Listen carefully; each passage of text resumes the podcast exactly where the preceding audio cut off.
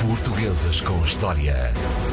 Com André Canhoto Costa, ele que nos traz as grandes figuras da cultura e da história de Portugal. Bom dia, André. Olá, bom dia. Quem é a figura que traz à edição de hoje? José Ferreira de Castro, um escritor.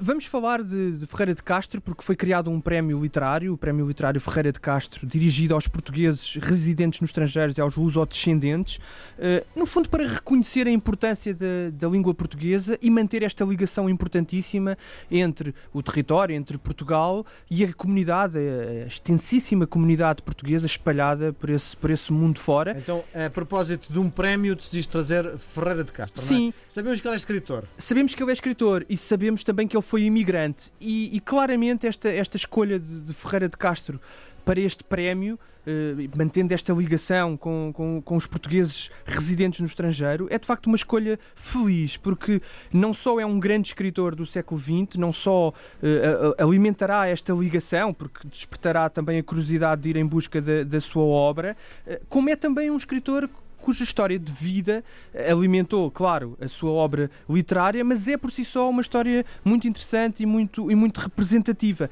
Ele nasceu numa pequena aldeia eh, da Oliveira das Meias, ou Cela, era filho de, de camponeses relativamente pobres, os pais eram, eram caseiros de um senhor eh, rico que tinha vindo do Brasil, precisamente, onde tinha enriquecido, mas eram camponeses pobres, os pais do, do Ferreira de Castro. Eh, ele fez a instrução primária, completou a escola primária e depois, muito novo, com, com 12 anos, apanhou na cidade do Porto um vapor inglês a caminho do Sozinho? Brasil. A caminho do Brasil, sozinho. Nessa época, é provável, este, este período mais antigo da vida do Ferreira de Castro, não é, há, há pequenos detalhes que nós não sabemos. Era muito comum nesta altura eles irem com amigos. Quando se diz sozinho, ele não foi com nenhum familiar, mas é provável que fosse com outras pessoas até da terra, porque esta ligação entre o mundo rural, eh, todo o mundo rural, mesmo o entre Douro e Minho, uma parte de Trás-os-Montes, uma, uma extensa parte da Beira, esta ligação no início do século, do século XX, no final do século XIX, início do século XX, era uma ligação muito, muito, muito forte com o Brasil,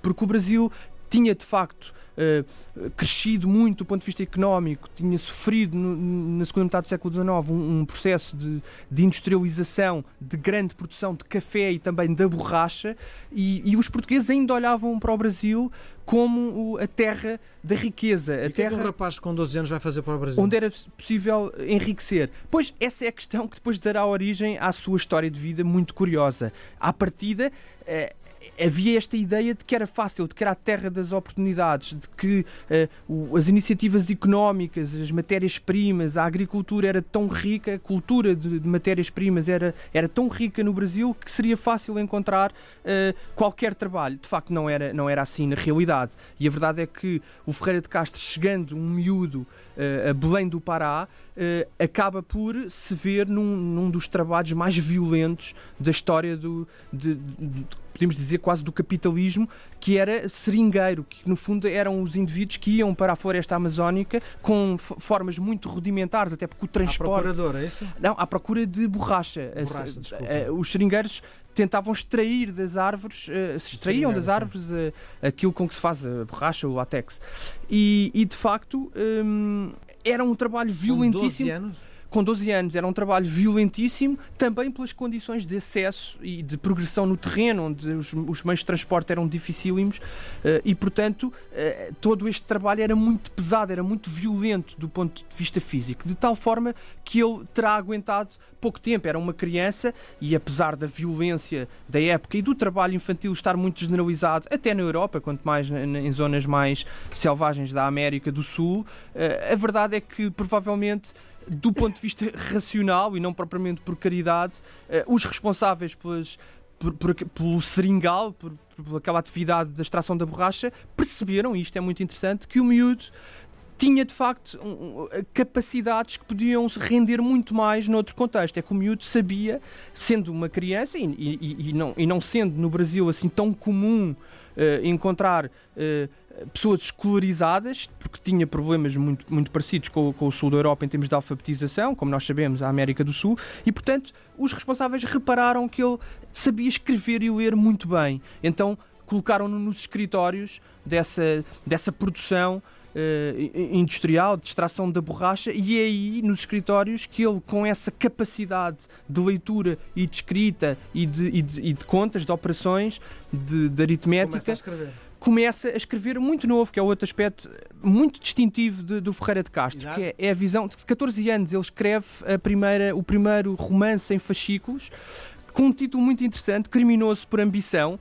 Ele depois. É, um, é, muito raro encontrar este, este, este, este livro e ele renegou todos estes primeiros livros escritos ainda na adolescência e por isso é que é muito difícil também encontrar e, e ter acesso a estes primeiros textos. Eu, eu, acho muito curioso porque o título também dá um bocadinho de mostra da evolução da sensibilidade literária. Ele acabou por renegar este, este primeiro período. Estamos Você a, tem alguma vergonha, não é? Estamos a, claro, estamos a falar do início do século XX, primeira década do século XX, mas é curioso porque na altura, de facto, este tipo de títulos, até um pouco sensacionalista, não estava nada na moda, estávamos a entrar em pleno neorrealismo, que o Ferreira de Castro depois vai ser um dos grandes cultores uh, em Portugal. E, mas é um título que hoje provavelmente faria sensação e, portanto, isto também dá muito.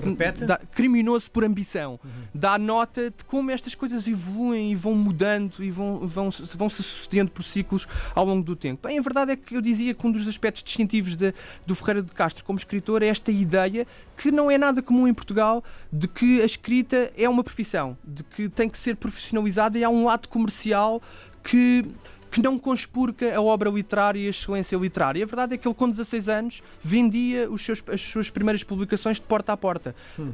Pagava do seu bolso, imprimia as suas publicações e vendia-as de porta a porta. Mas ele notabiliza-se muito, muito cedo, ainda em. E depois, assinava em, em, já com Ferreira de Castro? Assinava já como Ferreira de Castro. Ele depois notabiliza-se eh, como jornalista. Atenção que ele a, a, formação dele é feita na biblioteca de Belém do Pará, porque ele tinha a quarta classe, ele nunca estudou do ponto de vista formal mais do que isso, mas também não precisava, porque em termos de humanidades, embora isto também seja polémico, não é preciso muito mais do que uma biblioteca e vontade e sentido crítico. E portanto, ele vai para a biblioteca e torna-se de facto um grande escritor. E de, quando regressa a Portugal, não vem obviamente rico, passa ainda por períodos muito difíceis, praticamente de, de miséria, até conseguir eh, em Lisboa trabalho como jornalista no, no jornal Século, que era um jornal de, que depois se tinha aproximado da, da tradição ou do pensamento republicano. Mas é depois, na década já de, de 20, de 1920, que ele publica as grandes obras literárias. Primeiro, Os Imigrantes, em 1928, e em 1930, um grande livro, que é uma surpresa para toda a gente na época, A Selva, que no fundo retrata a sua experiência limite de, de um português que de repente se encontra no meio da, da floresta amazónica, com todas as contradições o, de um sistema. O livro virou filme também. Virou filme, e, e, atenção, porque a história deste, deste livro é uma história muito curiosa e muito ilustrativa também sobre o que é o, o efêmero da, da fama literária, porque A Selva foi um dos livros mais traduzidos no século XX.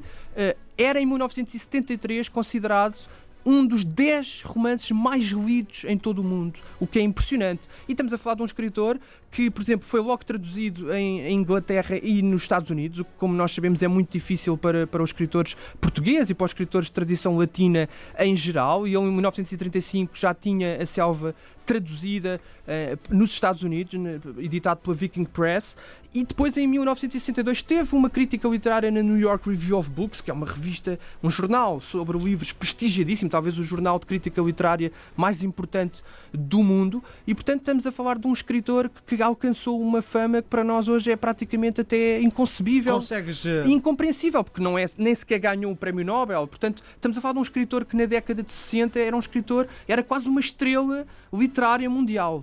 Consegues definir uh, esta distância olhando para a obra literária de Freire de Castro se era um homem de esquerda ou de direita?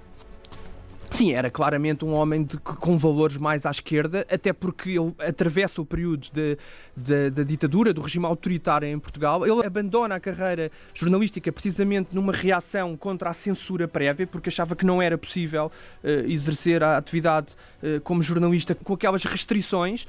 E, e, embora depois tivesse manifestado que a censura tinha uma virtude, que era de facto mostrar o valor que tem a liberdade e a Sim. coragem que é Só preciso pergunta, para mostrar a sua liberdade. Não temos pouco tempo. Um, tu dizias há pouco que tornou-se numa figura popular, a, litera, a, obra dele. Sim. Quando nós falamos na palavra popular, pensamos que é mau, que é direcionado para o povo, que é claro. uma coisa mais fácil, de consumo fácil. Concordas com isso? Eh, Não, aliás, isso é uma das questões, é que a literatura tem também estes ciclos e os grandes escritores são muitas vezes escritores que pegam numa tradição rebuscada e de repente a conseguem simplificar sem perder nada da sua profundidade.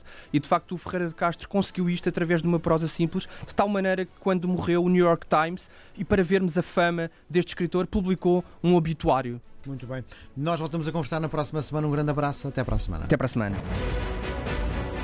Portuguesas com História.